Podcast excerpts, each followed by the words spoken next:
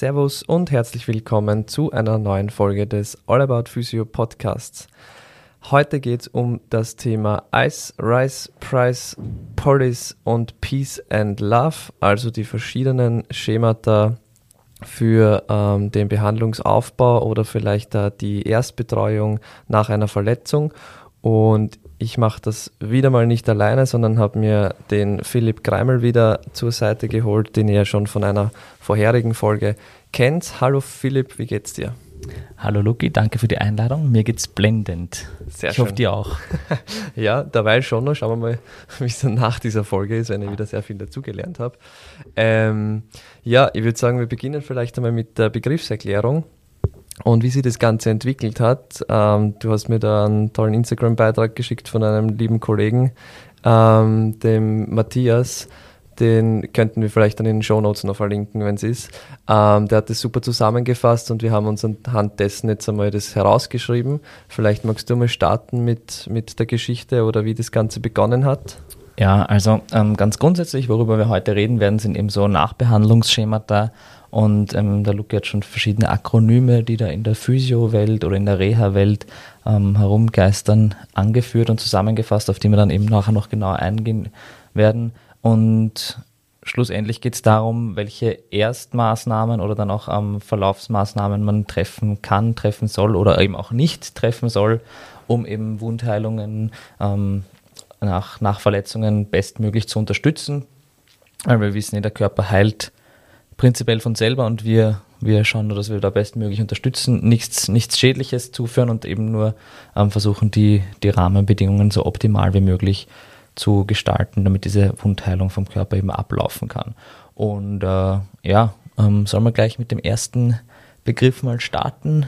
Genau, ich Ja, würde gleich mal genau. vielleicht mit Also das- Eis. Das, was das erste war eben bei eben Eis und Eis ist ein Akronym und das I in Eis steht für Eis.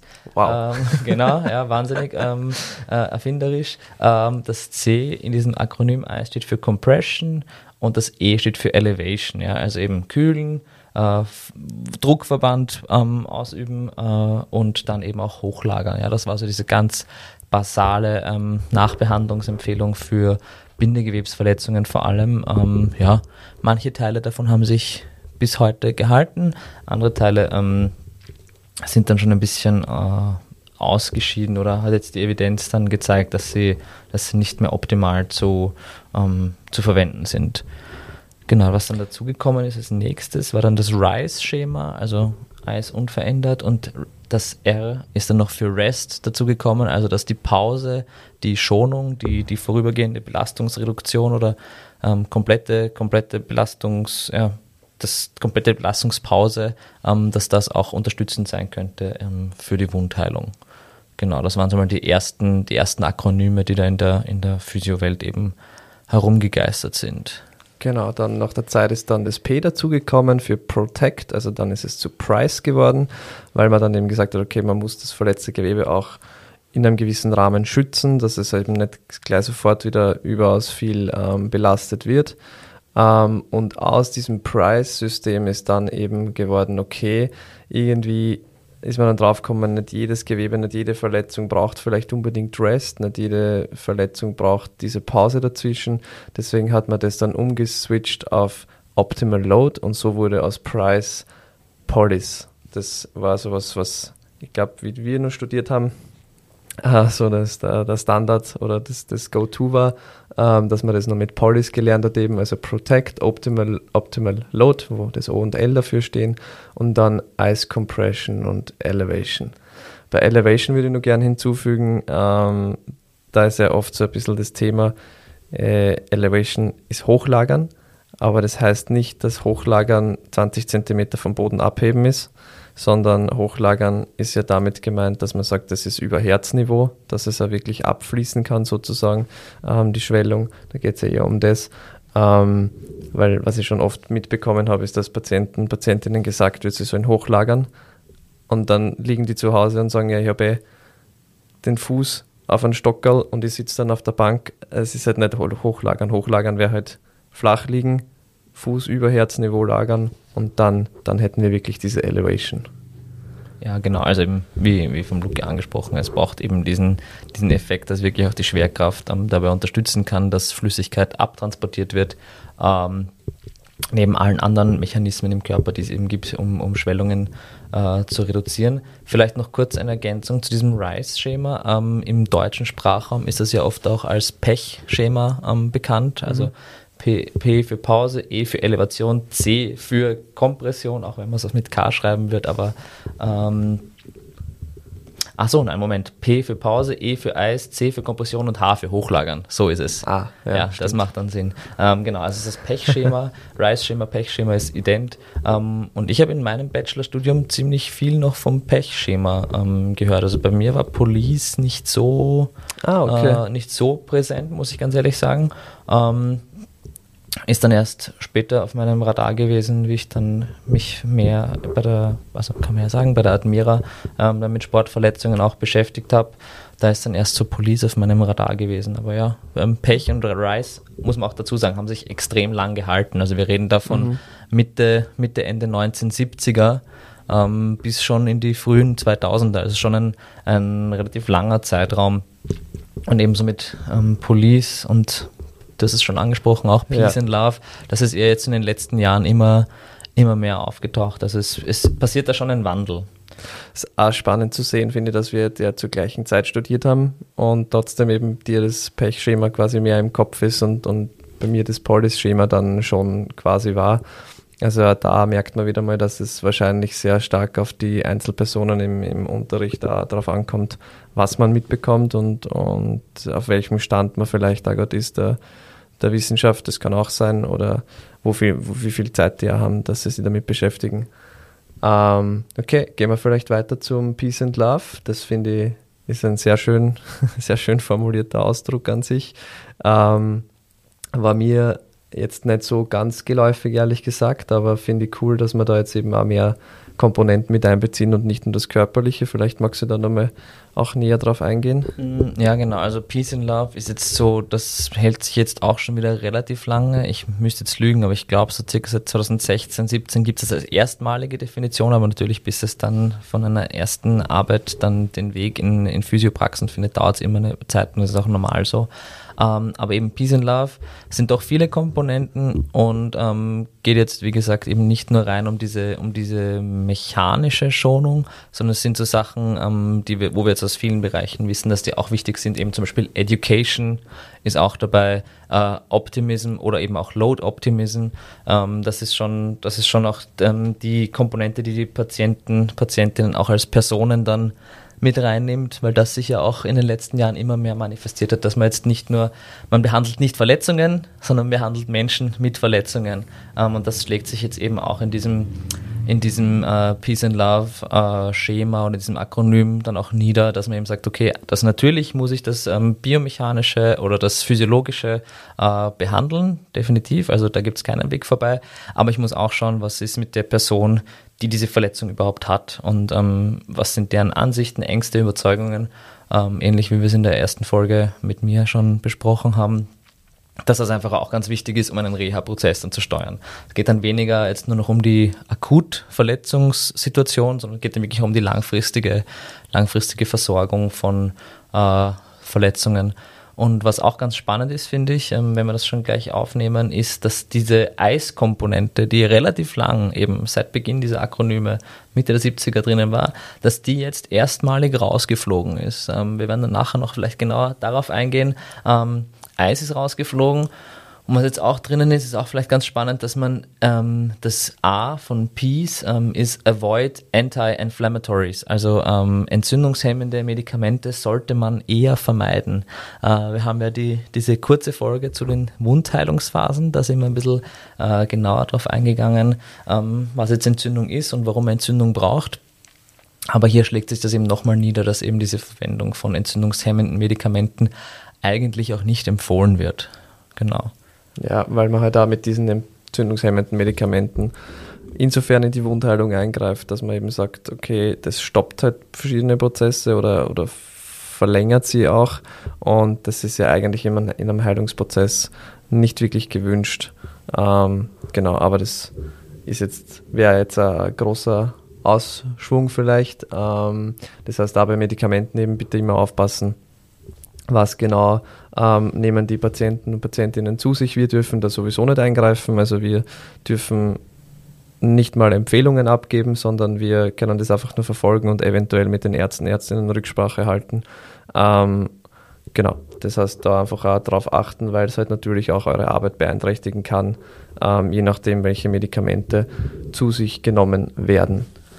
Und es zeigt halt, finde ich, auch, ähm, warum Anamnese der wichtigste Schritt im physiotherapeutischen Prozess ist, weil wenn ich eine gute Medikamentenanamnese mache, ich muss nicht, also eben das, was ihr gesagt, rein rechtlich haben wir keine Kompetenzen, keine auch Berechtigung, ähm, Medikamente zu verschreiben oder mit, von Medikamenten abzuraten, würde ich auch wirklich niemandem empfehlen, das zu machen.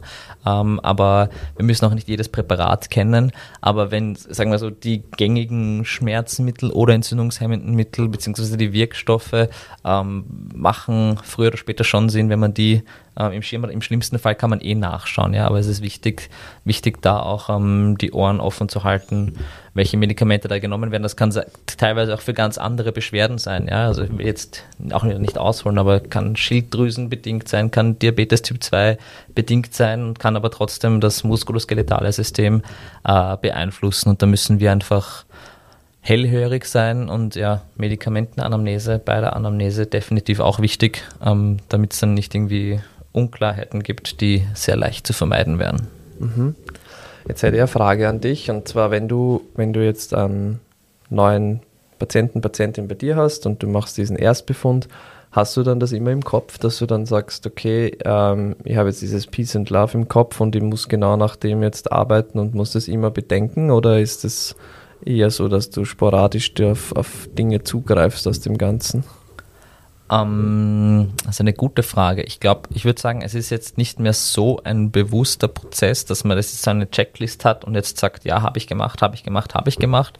Es ist so wie jedes, wie jedes Akronym oder wie jede Eselsbrücke. Es ist immer wieder gut, quasi sich das ins Bewusstsein zu holen und sich das ähm, ja, bewusst zu machen. Ähm, aber nein, so eine konkrete Checkliste macht ja auch nicht Sinn, weil das ja oft so immersiv ist, das, das ist in der Therapiesituation, du lässt, also Education zum Beispiel lässt man meistens einfließen oder immer einfließen, äh, die Kompression, je nachdem, welche, welche, welches Stadium von der Wundheilung gerade präsent ist, ähm, ja, ähm, die, diese Avoid Anti-Inflammatories, ähm, kommt eben darauf an, ob die Person das eh schon nimmt oder nicht, oder wenn sie nach unserer Einschätzung fragt, wobei wir da eben, wie gesagt, sehr, sehr vorsichtig sein müssen, dass wir keine Empfehlungen aussprechen. Äh, ja, also ich würde sagen, die meisten, die meisten Dinge ähm, davon haben sich schon automatisiert, ähm, aber es ist eben gut, immer wieder zu wissen, okay, ich muss mir das und das in Erinnerung rufen und darf das definitiv nicht vergessen. Ja, ja also bin da voll bei dir. Wenn wir es jetzt nämlich einmal nochmals vielleicht durchgehen, ähm, Protection ist ja im Prinzip etwas, ähm, was wir eh mitgeben von Anfang an, wo wir dann sagen, okay, pass vielleicht auf bei dieser und dieser Belastung, pass auf, dass du dann zu viel, zu viel ähm, vielleicht ein Gewicht drauf bringst einmal, vor allem wenn die mit Krücken zu dir kommen, dass du dann gleich mal sagst, okay, da müssen wir vielleicht aufpassen, dass wir wirklich die 20 Kilo, 30 Kilo einhalten. Ähm, das ist, was ich jetzt persönlich unter Protection verstehen würde. Mhm. Ähm, bei Elevation, eh schon wie gesagt, einfach auch mitgeben, es muss über Herzniveau sein, sonst macht es einfach keinen Sinn, sonst kann ich den Fuß hochlagern den ganzen Tag, es ist angenehm, aber es wird jetzt nicht wirklich einen physiologischen Effekt haben. Ähm, Medikamente hast du eh schon besprochen mit den Anti-Inflammatories. Ähm, Compression auch schon besprochen. Also ist ja im Prinzip das, dass wir halt ein bisschen Druck aufs Gewebe ausüben, dass es eben komprimiert wird. Ähm, Education sollte meiner Meinung nach sowieso stattfinden, egal in welchem Stadium wir sind, egal in welchem Stadium der Wundheilung wir sind, egal in welchem Stadium der Therapie sind. Ich finde, dass der Austausch mit den Leuten einfach mit das Wichtigste ist, weil wenn die nicht verstehen, warum sie es machen, dann werden sie es wahrscheinlich auch nicht machen. Ähm, und dann, um auf das Love zu kommen, Load oder Load Optimism oder Load und Optimism kann man ja sowohl als auch sehen, ähm, dass man ihnen trotzdem das Vertrauen gibt und sagt, hey, du darfst es belasten so und so weit, sonst wäre es ja nicht ähm, vorgegeben, sonst, äh, solange es schmerzfrei möglich ist, mach das bitte gerne.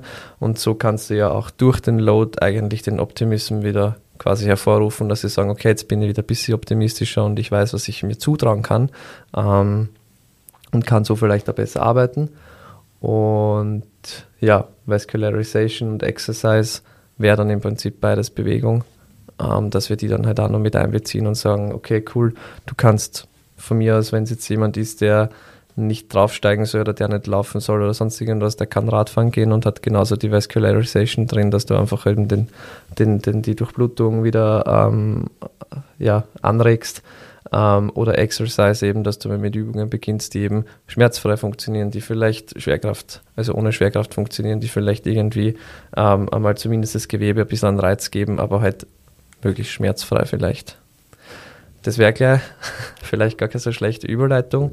Ähm, woran machst du das jetzt fest, ob der Patient, die Patientin diese Peace and Love zum Beispiel jetzt einhält? Also, das ist ja immer so, es steht jetzt hier, ähm, es gibt vielleicht verschiedene Marker, woran man das sehen kann, aber wie siehst du es jetzt in der Praxis? Was ist für die meistens so ähm, ein Symptom oder ein Ding, wo du dann sagst, okay, da ist Ende? Oder lässt du es einfach einmal sein und schaust einmal, wie es sich entwickelt? Gibt es da irgendwas? Mhm. Ähm, ja, dadurch, dass es jetzt eh meistens nicht so ein äh, bewusster Prozess ist, dieses Vermitteln zumindest, ähm, schwingen oder schwingen eh alle Teilkomponenten, manche mehr, manche weniger, je nach konkreter Problematik mit. Ähm, das, das Augenscheinlichste, wo man dann merkt, dass es nicht passt, wäre zum Beispiel, wenn jetzt eine neue überschießende Entzündungsreaktion passiert. Ja, das kann natürlich auch, müssen wir immer auch selbstkritisch sein, das kann natürlich auch aufgrund einer Fehlsteuerung von uns sein, dass wir das, das Niveau, die Intensität zu hoch gewählt haben. Aber prinzipiell, gerade wenn wir am Anfang von der Wundheilung sind, wo das Belastungsniveau eher sehr gering sein sollte und dann die Person beim nächsten Mal kommt und sagt, ja, irgendwie das Gelenk ist jetzt angeschwollen und tut jetzt da mehr weh, da mehr weh. Da müssen wir natürlich so Red Flags am Schirm haben, also ob es eine Infektion jetzt zum Beispiel ist, ja, wenn die Person sagt, ja, wegen, weiß nicht, irgendwie eine, eine Schürf- oder Schnittwunde, dass sich da ein Keim eingenistet hat, das auf jeden Fall auch. Aber dann würde ich schon, schon auch nochmal nachfragen, wenn es darauf jetzt keinen, ähm, keinen Hinweis gibt, ja, ob es jetzt wirklich diese Teilbelastungen eingehalten wurden, ob wirklich jetzt zum Beispiel nicht gelaufen wurde und wenn, meistens, wenn man so schon nachfragt, wenn man so ein spannendes Gefühl hat, dann ist es meistens, naja, in der Wohnung habe ich jetzt nur eine Krücke verwendet, weil sonst kannst du ja nichts tragen. Oder na, von der Couch aufs Klo bin ich jetzt ohne Krücke gegangen. Oder ja, da die Straßen waren, die habe ich einmal erwischen müssen, da bin ich kurz ein paar Schritte gelaufen. Ähm, und ja, das ist halt dann, das macht halt dann noch wieder Sinn. Und das ist so okay, ähm, weil man, man muss dann eh damit zurechtkommen, aber man, man muss dann schon die Patientinnen und Patienten darauf hinweisen, warum es eben jetzt zu dieser überschießenden Reaktion kommt. Ja, einfach wieder so im Sinne von Education. Ähm, wir sollten nie mit dieser Verbotsschiene kommen, weil Verbote wecken in den meisten Menschen eher innere Widerstände und das, da fahrt man auf mittel- oder lange Sicht ähm, nicht besonders gut, aber wir müssen den Leuten einfach klar machen, okay, gut für dein Gewebe zu diesem Zeitpunkt wäre das und das und das. Wenn du dich entscheidest, das anders zu machen, dann ja, es ist dein Körper, du kannst das machen, aber dann bitte wundere dich nicht, wenn das, das, das ist oder wenn die Reha dann länger dauern könnte. Das finde ich gehört zur Education, weil Education beinhaltet, dass die Patientinnen und Patienten basierend auf den Informationen, die wir ihnen vermitteln, selber ihre Entscheidungen treffen. Ja, vor allem wenn sie volljährig sind, dann sind sie sowieso auch letztverantwortlich für ihre Entscheidungen. Wenn man jetzt ähm, minderjährige Patientinnen und Patienten hat, ja, ist, das ist finde ich immer besonders schwierig, so gerade wenn es jetzt jemand mit 14, 15, 16 ist, wie viel bindet man dann die Eltern noch ein? Ähm, weil es sind ja doch auch junge Erwachsene, so in die Richtung. Aber ich glaube, je, je, authentischer und je verständlicher vor allem man rüberbringen kann, warum es jetzt gescheit wäre, in einer gewissen Situation so und so zu belasten, desto mehr kann man dieses Risiko zumindest reduzieren, auch wenn man es sicher nie auf Null bringen wird. Ähm, sonstige, ja, dass das Vermeiden von den entzündungshemmenden Medikamenten, da sind wir eher auf die Rückmeldung von den Personen angewiesen und wenn die uns jetzt nicht die Wahrheit erzählen würden, ja, dann können wir es weder verifizieren noch falsifizieren. Also ähm, da müssen wir auch ein Stück weit äh, Vertrauen haben. Und ja, Load Optimism, das finde ich, merkt man, oder Load und Optimism, ähm, das merkt man schon ganz gut auch in der, in der Reha-Situation oder in der Physiosituation, wenn man einfach äh, merkt, einerseits durch verbale Äußerungen, aber vielleicht auch einfach durch Bewegungsverhalten, dass sich Personen gewisse Bewegungen oder Belastungen nicht so zutrauen, obwohl von der strukturellen Belastbarkeit diese, diese Belastung vielleicht schon möglich wäre. Ähm, dann macht es durchaus Sinn, da einen halben Schritt nochmal zurückzugehen und sagen, okay, schau mal, was dein Gewebe schon alles aushält, schau mal, wie es vor drei Wochen war, also wie da die Steigerungskurve ist ähm, und so versuchen eben Ängste zu nehmen und so wie du es gesagt hast, ja, mit Exercise überschneidet sich das dann eh wieder, weil die meisten Leute kriegen dann Vertrauen in ihren Körper, wenn sie merken, dass sie bestimmte Übungen und Aktivitäten gut durchführen können. Also eben, wie gesagt, es ist immersiv. Ich würde nicht sagen, dass es so neun verschiedene Kategorien sind, die ganz getrennt voneinander sind, sondern es ist eben soll eigentlich nur zusammenfassen, was in der Therapiesituation oder in der Versorgung von Verletzungen vorkommen sollte, mit definitiven Überschneidungen. Ja, und wenn du das durchdenkst und so eine 45-Minuten-Einheit eben in der freien Praxis anschaust, dann, dann hast du ja eh sehr viele Themen wahrscheinlich währenddessen. Also du hast Protection währenddessen, du hast meistens Education, du hast Load Optimism, du hast Vascularization, du hast Exercise drin. Was vielleicht nicht zwingend drin ist, ist halt eben der Punkt Elevation, dann das mit den Medikamenten und die Compression. Das sind aber Dinge, die eben dann zu Hause gemacht werden, wo du eh vorher schon gesagt hast, wo wir vielleicht ein bisschen weniger Einfluss darauf haben, aber wir können eben sechs von neun ähm, Komponenten quasi steuern in diesen 45 Minuten. Andererseits muss man auch sagen, ein sehr schlauer Vortragender, den wir beide äh, genießen haben dürfen oder ich noch genießen darf im, im Masterstudium, ähm, hat auch mal gesagt, wir haben halt am Tag 45 Minuten mit den Patienten, Patientinnen und die restlichen 23 Stunden und 15 Minuten sind sie auf sich alleine gestellt und da ist halt dann auch interessant, was da passiert den ganzen Tag über. Das heißt, wir können sowieso wenig steuern, aber so weit wir steuern können, können wir uns eben an diese Dinge vielleicht ein bisschen halten und dass die uns eben auch vielleicht ja, Anhaltspunkte geben. Ähm, womit eigentlich vielleicht die nächste Frage schon kommt, warum braucht es diese? Sind das einfach nur Anhaltspunkte vielleicht für uns oder, oder ist es vielleicht da so ein bisschen eine, ja, eine Regel teilweise, die wir befolgen können oder eine Absicherung? Wie siehst du das? Mm, mit Absicherung und Regel wäre ich vorsichtig, also weil das Schema alleine hilft mir nur dann, wenn ich mich auch dran halte, logischerweise, eh klar.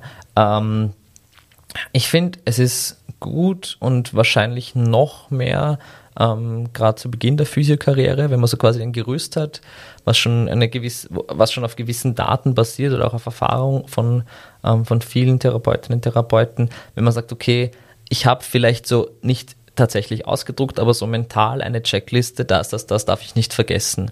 Und gerade wenn ich noch nicht so viele Patientinnen und Patienten behandelt habe, ähm, kann mir das sicher ganz gut helfen, so als, als Orientierung. Ja? Und das ist gerade am Anfang, glaube ich, äh, schon sehr hilfreich. Wir haben jetzt beide geredet, ähm, wir haben beide sieben Jahre Berufserfahrung. Natürlich ist es für uns auch wichtig, sich das immer wieder vor Augen zu halten und auf nichts zu vergessen. Ich muss jetzt aber schon ganz ehrlich sagen, und ich hoffe, das klingt jetzt nicht abgehoben, äh, so bewusst bei jeder Therapiesituation, bei jeder Patientin, jeden Patienten denke ich jetzt nicht über alle neuen Komponenten separat nach, sondern wie gesagt, es fließt eh sowieso immer mit ein. Es ähm, passiert halt vieles schon einfach aus, aus der Erfahrung heraus. Genau, aber, Also das ist schon so dieses, okay, es ist logisch, ich mache diesen und diesen und diesen Schritt. Genau, ja. aber das, was wir müssen uns das halt schon vor Augen halten, das, was für uns jetzt logisch wirkt, wenn wir, keine Ahnung, x 100 oder vielleicht sogar x 1000 Einheiten hinter uns gehabt haben, das ist am Anfang für Berufsanfängerinnen und Anfänger ähm, vielleicht noch nicht so logisch oder noch nicht so automatisiert auf jeden Fall. Und ähm, da, da kann es sicher extrem hilfreich sein. Ich glaube schon auch, dass es für ähm, wie soll man sagen, wenn man sich jetzt nicht nur mit Sportverletzungen beschäftigt, ja, sondern hat vielleicht viele ADL-Patientinnen und Patienten und dann nur sporadisch Sport, ähm, wirklich Sportverletzungen, ähm, dann kann das auch für erfahrene Physios ähm, durchaus hilfreich sein, ja, weil dann habe ich vielleicht noch Eis auf meinem Radar, weil ich das dann vor, weiß nicht, fünf, zehn, 15 Jahren in meiner Ausbildung gehört habe. Aber dann kann es schon auch ähm, helfen, zu sagen, mich nochmal so auf den, auf den letzten Stand der Dinge zu bringen. Und dann ähm, würde ich eben nicht nur sagen, dass es für junge oder unerfahrene Physios hilfreich ist, sondern eben auch für gestandene, alteingesessene Physios nochmal hilft, vielleicht auch die eigenen äh, Überzeugungen oder das eigene Wissen aus der Ausbildung nochmal so abzudaten oder sich selber eben, wie gesagt, auf den neuesten Stand zu bringen. Ich glaube aber auch, und da muss man halt ein bisschen dosieren, je nach Person, dass man das ähm, zumindest teilweise auch Patientinnen und Patienten gut näher bringen kann. Ja? Also wenn man sagt, hey, pass auf, ähm, wir haben da gewisse Dinge und die sind wichtig. Manche, manche Faktoren werden in der einen oder anderen Wundheilungsphase, eben auf die wir schon in der vorigen, in diesem Snippet eingegangen sind, ähm, wichtiger sein als andere, ähm, aber dass man eben sagt, okay, schau mal, diese und diese, diese Dinge sind wichtig und das, das, das hast du vor allem selber unter Kontrolle, da kann ich dir nicht helfen, also eben bei Hochlagerung und Kompression zu Hause, da können wir nur Ratschläge geben, aber wir können nicht bei der, bei der Umsetzung helfen, ja, bei den anderen, bei den anderen Komponenten können wir in der Einheit Anreize geben, aber ich finde sowieso, Fortschritt in der Physio passiert zwischen zwei Physio-Einheiten und mhm. nicht in den Physio-Einheiten.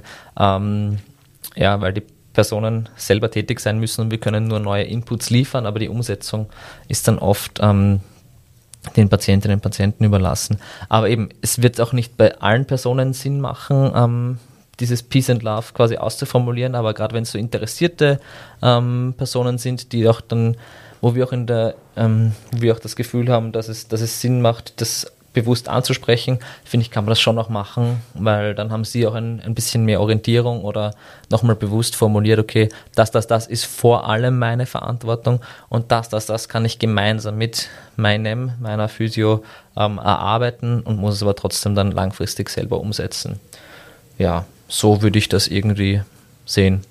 Ja. Wie siehst du das? Ja, also ich glaube, wir sind da ziemlich auf dem gleichen, auf dem gleichen Nenner.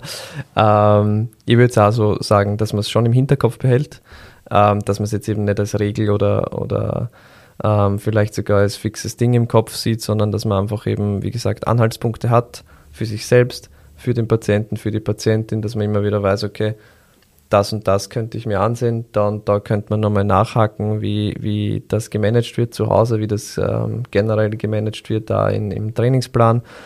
Ähm, es kommt ja auch darauf an, ob sie die Wiederholungsanzahl so durchführen, wie man vielleicht mitgibt, ob das Gewicht so ausgewählt wird, wie es mitgegeben wurde, oder ob da weniger gemacht wird oder ob mehr gemacht wird. All das kann natürlich einen positiven oder negativen Einfluss haben auf, auf die Reha.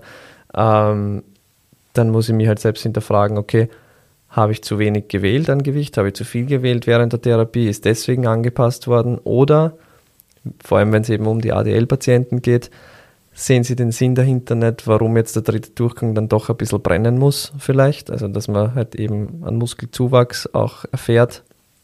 Oder sind Sie der Meinung, ah, ich mache das ganz gemütlich und schupfe halt ein bisschen die Gewichte hin und her und im dritten Durchgang denke ich mir so, ja, ist eh okay und dann lege ich es wieder weg und am nächsten Tag kann ich das gleiche genauso wieder machen, weil ich eh nichts spüre. Ähm, da muss ich halt dann auch dieses Feingespür wieder haben und da macht es dann Sinn, mir das vielleicht wieder in den Kopf zu rufen und sagen, okay, ist es jetzt wirklich dieser Load Optimism, ist es jetzt wirklich der, der, die richtige Exercise, ist das jetzt da, wo wir hingehen wollen? Ähm, und dann kann ich mir eben wieder an dem ein bisschen anhalten und, und da einen roten Faden vielleicht erfinden. Das finde ich schon ganz gut. Und so wie du sagst, ähm, so verschiedene Dinge hast du dann eben im Kopf schon drinnen. Das ist dann automatisiert mit der Zeit für alle BerufsanfängerInnen da draußen oder StudentInnen, die wir wahrscheinlich auch sehr viel erreichen werden eben. Ähm, hoffentlich. Hoffentlich, ja. ähm, ist es natürlich gut, solche Schemata einfach im Hinterkopf zu haben oder vielleicht irgendwo aufgehängt zu haben in der Praxis ist ja auch voll okay. Ja, ich weiß nicht, wie oft ich auf unsere Plakate in der Praxis schaue oder, oder äh, auf DocCheck irgendwas schnell nachschaue, was anatomisch ist, weil die einfach ja, alles im Kopf haben geht nicht und dann ist es immer ganz super, wenn du einfach immer ein bisschen nachschauen kannst und was hast, wo du die anhalten kannst dran.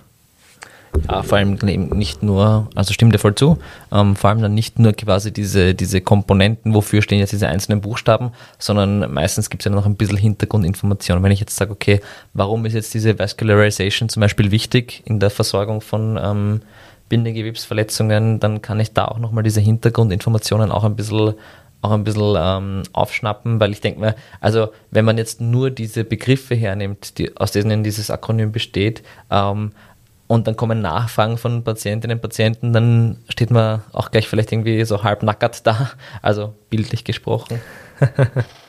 ähm, also dann, man soll dann auch schon in der Lage sein, finde ich, wenn man es schon von seiner Seite aus anspricht, dass man dann auch ein bisschen Hintergrundinformationen geben kann und dann auch erklären kann, warum ist diese eine, einzelne Komponente wichtig. Ja? Weil, dass ich jetzt nur sage, ja, ähm, nimm die und die Medikamente nicht, was wir sowieso nicht tun sollten, aber so quasi die und die Medikamente als allgemeine Information haben tendenziell eher diese, diese Wirkung, diese Wirkung und dann ähm, kommt da keine Hintergrund oder keine, keine nachgeschaltete Information. Ist dann auch nur so quasi Halbseiten. Ja. Genau, dann ähm, die letzte Frage, die wir uns aufgeschrieben hätten, wäre eben die praktische Anwendung. Im Prinzip haben wir eh schon viel darüber gesprochen jetzt, wie wir das Ganze mit einfließen lassen und, und ähm, wo wir uns vielleicht auch daran halten könnten. Deswegen würde ich sagen, wenn du noch was hinzuzufügen hast, dann gerne. Mm, ja, ähm, ich würde vielleicht schon noch kurz darauf eingehen, ähm, mit diesem Wechsel von REST auf Protect und ähm, Optimal Load, eben was es da gegeben hat, oder Load Optimism ähm, und auch auf diesen Wegfall von Eis, also von Kühlen. Ja, voll ähm, gerne. Noch ganz kurz. Also eben das, was mit REST, warum das doch schon relativ früh rausgefallen ist, ist, dass halt die das Wissen oder die Erkenntnis schon immer mehr sich durchgesetzt hat, dass Gewebe dann am besten verheilt, wenn es spezifisch angepasst an die jeweiligen Wundheilungsphasen, die wir eben schon besprochen haben in der vorigen Mini-Folge, ähm, dass es je nach Wundheilungsphase ein, ein gewisses Belastungsniveau gibt, das eben die Wundheilung optimal ähm, begünstigt oder unterstützt. Ja? Also wir können als Physio sowieso keine Wundheilung beschleunigen, wir können nur optimale Rahmenbedingungen schaffen, dass der Körper seine Wundheilung durchführt. Ähm, und das Pause, also wirklich so ganz schonen, komplett ohne jegliche Belastung, dass das meistens ähm, also entweder nur nicht hilft oder im schlimmsten Fall sogar kontraproduktiv ist. Und da ist dann eben dieses äh, Protect reingefallen. Ähm, Protect sicher erst am Anfang, am Anfang von der Wundheilung, wo es wirklich mal darum geht, dass gewisse Prozesse ablaufen äh, können müssen. Äh, und dann aber eben Optimal Load, was nicht immer gleich heißt Maximal Load, sondern optimal für die jeweilige Wundheilungsphase, ähm, dass wir eben sagen, das Gewebe wird danach auch wieder so belastbar, wie die Person das dann auch für ihren Alltag und oder für ihren Sport auch braucht. Ähm, und deswegen finde ich das ganz gut, dass jetzt Protection und Load, Load Optimism, äh, beides in dieser jetzt momentan gültigen ähm, Peace and Love Formulierung drinnen ist. Und das Eis, also man sieht es im Fernsehen, glaube ich, noch bevor Spielerinnen und Spieler das Spielfeld verlassen, dass sie schon irgendwo ein Eis, ein Coolpack ähm, am Knie, am Sprunggelenk, wo auch immer haben. Das hat sich halt ewig lang gehalten und wird sich auch noch ewig lang halten, befürchte ich, dass einmal eine Verletzung gekühlt wird. Ähm, was das Kühlen halt macht, logischerweise, warum es auch immer als angenehm beschrieben wird, ist, dass es die, das Schmerzniveau senken kann. Ja? Also es, ähm, die Nerven werden gekühlt, ähm, ähm, die Signalweiterleitung wird ein bisschen gehemmt. Das heißt, subjektiv ist es auf jeden Fall angenehm, weil die Schmerzen reduziert werden. Gibt aber immer mehr ähm, Forschung oder Studien oder Evidenz dafür, dass die Wundheilung eigentlich verlangsamt oder verzögert wird dadurch. Ja? Das heißt, ähm, auch wenn es subjektiv angenehm ist, mittel- und langfristig tut man den Patientinnen und Patienten wahrscheinlich nicht unbedingt was Gutes damit. Es ist noch nicht endgültig geklärt, muss man auch dazu sagen. Ja, also es gibt ein Conflicting Evidence, wie es so schön heißt. Also manche Arbeiten sagen, nein, das ist eigentlich nicht wirklich relevant ähm, für die Verzögerung von der Wundheilung. Und manche sagen, ähm, ja, oh ja, das ist auf jeden Fall verzögert die Wundheilung. Wichtig ist einfach, glaube ich, der, der Arzt oder Sportwissenschaftler, der das ursprünglich formuliert hat, dieses Eis, Dr. Gabe Merkin, ähm, der hat selber 2017 dann gesagt, okay, ähm, seine eigene, seine eigene Vorgabe oder seine eigene Empfehlung mit Kühlen würde er jetzt anhand der Evidenz zurückziehen und sagt, okay, ich habe mich geirrt, so wie es jeder Wissenschaftler, jede Wissenschaftlerin ähm, tun sollte, ähm, auf neue Evidenz einfach auch die eigenen Überzeugungen zu hinterfragen und hat dann gesagt, er würde jetzt empfehlen, das Eis rauszunehmen. Und ich glaube, wenn der, der es entwickelt hat oder ähm, konzeptioniert hat, wenn der sagt, okay, man muss jetzt davon abkehren, dann wird er das nicht einfach auch so machen, sondern wird er schon noch seine Gründe dafür haben. Deswegen ähm, ist auch wieder so eine Kommunikationsfrage, weil natürlich Sportlerinnen und Sportler ähm, verlangen halt oft nach dem Eis oder nach dem Eisspray. Ähm, in der Situation bei der Verletzung würde ich jetzt wahrscheinlich nicht diskutieren, aber da würde ich versuchen, im Vorhinein schon viel ähm, präventive Informationsarbeit zu leisten. Aber es ist sicher ein Prozess. Ähm, wie gesagt, die Evidenz ist noch nicht eindeutig, aber es geht immer mehr in die Richtung, dass es eher suboptimal ist. Ähm, Bindegewebsverletzungen zu kühlen. Bin gespannt, wie das in zwei, drei Jahren ausschaut. Ja, da habe ich vielleicht dann eh noch eine kurze Frage jetzt. Ähm, und zwar, wie würdest du das dann in der Praxis empfehlen? Ähm, weil es kommen ja dann immer wieder die Fragen, soll ich jetzt Eis drauf geben, soll ich mit Wärme arbeiten, gibt es irgendwelche Salben, gibt es irgendwas, was, was helfen könnte? Ähm, woran machst du das dann fest oder, oder was wäre dann so deine Empfehlung? Ich, das natürlich, wie immer, kann man es nicht so pauschal sagen, weil es ganz wichtig ist, ähm, in welcher Situation oder in welcher Wundheilungsphase die Person gerade ist. Ich würde tendenziell empfehlen, das ist jetzt sehr subjektiv, muss man auch dazu sagen, ähm, in einer akuten Verletzungssituation, also wie die Person ein, zwei Tage nach einem Bänderriss direkt zu mir kommt, was eh schon sehr schnell ist, ähm, würde ich versuchen, ähm, eher so mit Kompression und Hochlagerung zu arbeiten, dass da die Schwellung möglichst schnell reduziert. Was ich finde, oder wo auch die, die Evidenz ein bisschen hinzeigt, ist, wenn es so ähm, überschießende Reaktionen sind, ja, oder zu lang andauernde Entzündungsreaktionen, ja, wo dann auch die Schwellung vielleicht ein bisschen die, ähm, das Bewegungsausmaß limitiert in einem Gelenk, ja, und wir sagen, wir sind schon ein, zwei Wochen nach der Verletzung, dann finde ich, ist Eis, oder dann eben sagt auch die Evidenz, dass Eis dann schon eher wieder indiziert ist, weil man ja eine überschießende Entzündungsreaktion nicht ähm, unbedingt aufrechterhalten möchte. Ja? Also man möchte dann schon schon, dass eben alle Wundheilungsphasen ablaufen und ja, eine, eine beginnende chronische Entzündung in einem Gelenk ähm, ist natürlich suboptimal und da würde ich dann schon versuchen, dem ein bisschen Herr zu werden. Aber eben auch wieder mit allen anderen Maßnahmen, ja, Kompression, Hochlagerung, ähm, ja, ähm, verschiedenen äh, Rückfluss Maßnahmen, die wir bei der Hand haben. Genau, ja, also so ein bisschen, aber bei akuten Verletzungen, ähm, ja, würde ich es tendenziell nicht empfehlen. Mhm.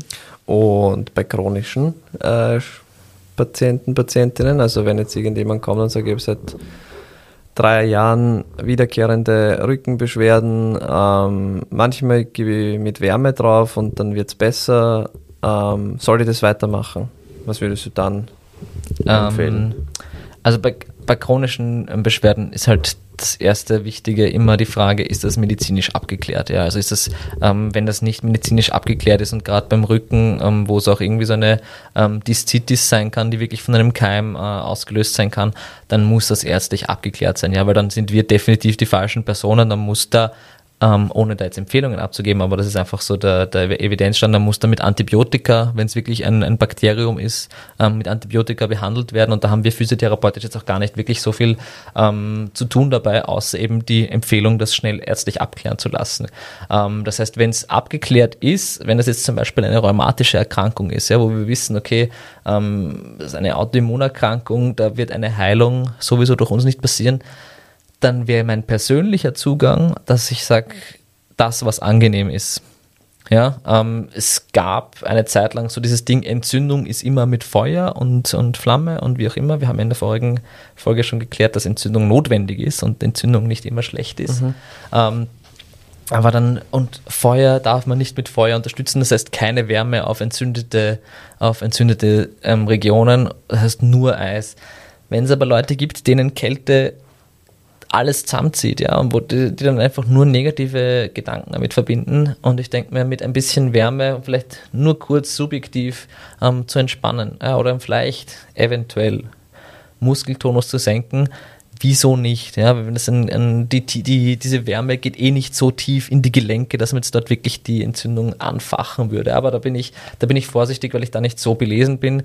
Aber wie gesagt, wenn es abgeklärt ist, wenn die Personen ganz gut wissen, was ihnen hilft, was ihnen nicht hilft, Kälte, wenn es Kälte angenehm ist und Wärme, wenn Wärme angenehm ist, wäre jetzt mein ganz pragmatischer Zugang dazu. Bin da gerne bereit, noch eines Besseren belehrt zu werden in den Kommentaren oder, oder auf, auf Social Media. Sehr gerne. Ja, also ich verfolge den gleichen Ansatz. Ja, okay. ja, ich verfolge komplett den gleichen Ansatz. Also wenn mir jemand fragt, dann frage ich meistens zurück, was tut dir denn gut?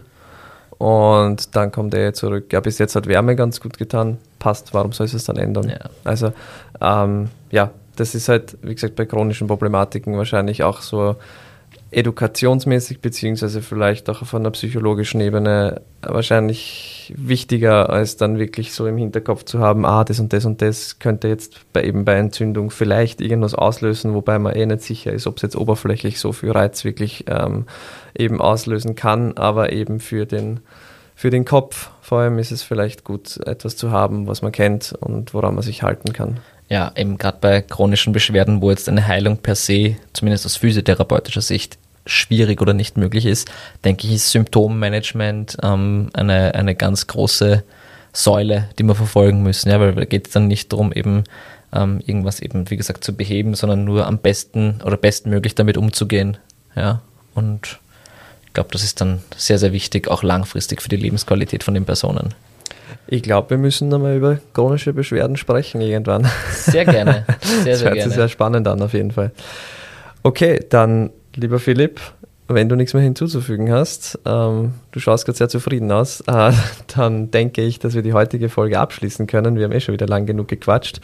Danke euch fürs Zuhören da draußen. Das war wieder All About Physio für heute. Ähm, wie gesagt, ihr könnt uns immer kontaktieren, den Philipp gern auf Instagram unter physio.philipp. Ähm, ihr kennt mich auf Instagram unter luki-physio oder eben per Mail an lukas.laschober.focusu.at kontaktieren, wenn ihr Fragen habt, wenn ihr Beschwerden habt, wenn euch irgendwas dazu einfällt oder ihr gerne diskutieren wollt, dann können wir das sehr gern machen. Dann ja, einen wunderschönen Tag euch oder Abend noch und wir hören uns beim nächsten Mal. Ciao.